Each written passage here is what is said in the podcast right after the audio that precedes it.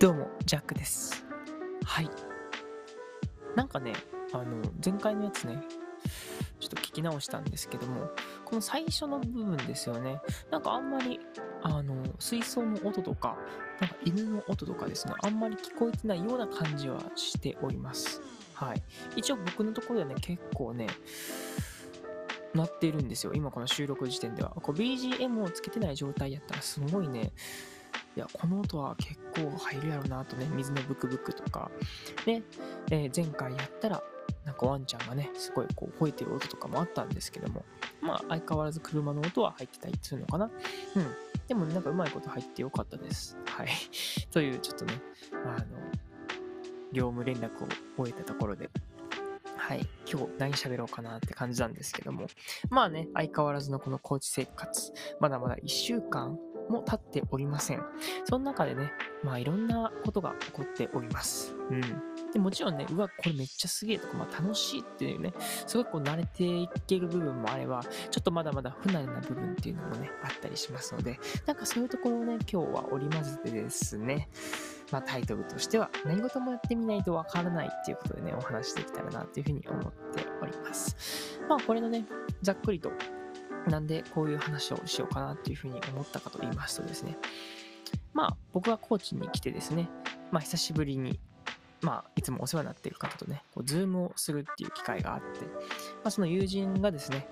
あの、話したエピソードっていうのをきっかけにね、ああ、やっぱり何事もやってみて分からねえんだっていうことをね、こう気づかされたっていうのがありましたので、ちょっとね、今回はそれについてお話できたらなっていうふうに思います。まあ今日もね、ゆっくりお楽しみください。はい、今日はですね、何事もやってみないとわからないっていうことでね、お話ししていきます。結構当たり前なことなんですけども、なんだかんだね、僕もやってみんとわからんなとは思いつつも、結局やらないっていうことをね、してしまっているのかなというふうに思ってます。皆さんどうですかね？なんか、いや、ちょっとこれもやってみようかなと思ったけども、ちょっと勇気が出なくてできなかったりとか、うん、なんかもう、ええわっていうことで投げ上げになってしまったりとかもあるとは思うんですけども、うん、本当にこの言葉に尽きるのかなっていうようなエピソードが今回ありました。っていうのはですね、まあ僕の友人とね、まあズームでお話をしてた時にですね、まあその友人もですね、まあ僕に感化されてというかね、あの、この音声コンテンツにちょっとね、こう挑戦してみたわけなんですよね。なんだけども、なんかそこまで、うーん、うまいこといかんというか、あの、あまり、なんだろう、結果としてっていうよりかは、楽しいか楽しくないかで言うとそうでもないみたいな話をね、してくれて、いや、すごいな、あのー共有してくれて嬉しいなっていうふうに思いました。ね、普通やったらそういうことってあんま言えないですけども、うん。で、その人はですね、あの、まあ、声で発信をするっていうよりかは、文字、うん。なんかね、ノートとかこのブログっていう文字媒体で、こう、ね、発信をするっていうことを長けていらっしゃる方で、で、まあ、その延長線上でこの音声っていうのできたらどうなんかなっていうふうに思って、プラスアルファ僕の影響もあるとは思ってるんですけども、はい。その関係でね、あの、また、ポッドキャストとは別の、はい、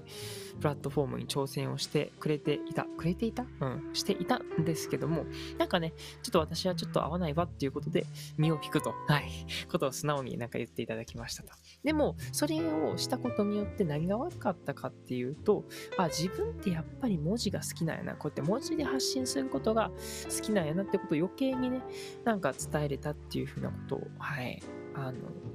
言ってくれました。うん、本当にそういう風に伝えてくれて、はい、僕も嬉しかったでございます。てな感じでね、まあ何事もやってみないとわからないなっていう部分はありますし、まあその理由としてもね、やっぱりその、それ以上に前に進めなかったりとか、まあより早くこうやって、まあ自分が目指しているものに到達する、うん、手段、方法っていうのを見つけやすいのは、とりあえずやってみる。で、その中で自分がいいなって思ったところをまた続けるし、嫌やなって思ったことは続けない。でも、その嫌やなっていうことを感じたことによって、あ、やっぱり自分ってこれが好きなんやっていうのを改めて認識することができる。これがすごい大事だなっていうふうに思ってます。うん。なので、まあ、今回のね、友人のエピソードでいくと、まあ、音声、まあ、元から文字媒体で発信、音声媒体で発信っていうのをやってきたけども、はい。まあ、今回ね、この音声、いや、ちょっと微妙やわって思ったことによってよりこのね音声ではないこの文字にフォーカスした、まあ、発信ができるっていうことで、うん、結局プラスに働いてるんですよね。うんうんうんうん。でね、僕もそれでいくと、音声がすごい合ってるなっていうふうに思ってます。し、結構ね、この、だんだん発信していく中で、こういろんな方からね、あ、聞いてるよとか、すごいメッセージをね、ありがたいことにもらえたりとかっていうのをしていく中で、だんだんと、あ、自分って向いてるんかもねっていうふうに、うん、より、まあ、自分のこの好き度合いっていうのが、うん、積み上がっていってるのかなというふうに思いますし、まあそのね、裏にはですね、まあ僕も、まあブログとか、この文字媒体での発信、特に Twitter とか僕はちょっとね、まだまだ硬い点ではあるんですけども、うん、なんかね、そういうのを挑戦していく中で、やっぱり音声が一番やりやすいなっていうふうに思ってしまってます。まあ、しまってるっていうかね、まあそれでいいんだなというふうに思います。なんやかんやこうやってね、発信する場があるってことが、まあ一番ね、いいことだなっていうふうに思うんで、まあ前に進むための、まあ、最善の方法を教えるっていう意味で、まあ何事もやってみないとわからないし、まあやったことによって、まあ失敗もあるだろうし、はい、それで結果、えー、実を結ぶっていうようなことが起こると。うん、で、その失敗があるからこそ、ね、その結果につながるっていう部分は何度もなんか言ってるところですよね。失敗は成功のもとであったりとか。うんまあ、失敗はそもそもね、それでネガティブに捉えないっていう話も、はい。あの、僕の、はい。他、もう一個ですよね。このポッドキャストチャンネルやってます。えー、GLB こと、ギャップライフブラザーズというね、このポッドキャストの中でも、こういったね、失敗っていうのはそもそもネガティブに捉えないで、うん、行くっていう、この考え方っていうようなことをね、まあ、僕の相方、えー、ザッキー氏ともですね、お話をしてますんで、よければそちらもね、覗いてみてください。ちょっとした番宣を挟みました。まあ、そんな感じでね、うん、あの、まあ、今回ね、こうやって何事もやってみるとわからんなっていう部分からね、うん、まあ、これは一つのエピソード、僕の友人のね、うん、エピソードがありまして、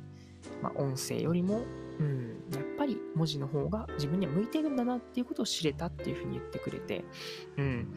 やっぱりね、うん、何事もやってみないとわからないなっていうことを感じますし、まあ、正直やってみて後悔ってないと思うんですよね。一番後悔するのってやらない時の後悔なので、うん、まあそのやらんと、その向き不向きっていうのはわからないまま終わってしまうっていうのでいくと、やっぱもったいないですよね。うん。なので、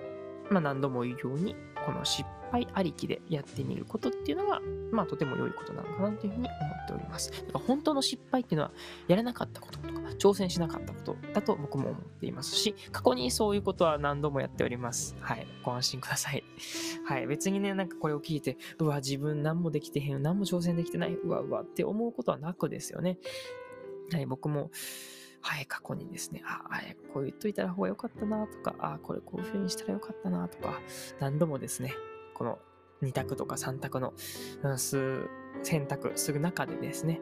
ああ、こっちやっといたらよかったなとか、やらずして終わってしまったっていうパターンがありますんで、うん、そこはね、僕も受け入れながら、まあ、だからこそ次からこういう選択とかあった時は、ちゃんと選べるようにとか、何かしら行動、アクションできたらいいなっていうふうに思いながらですね、日々を生きております。うん。で、まあ僕のね、その具体例としても、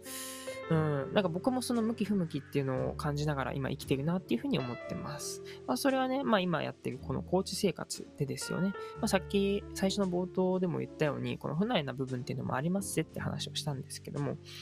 うん、やっぱりね、今こうやって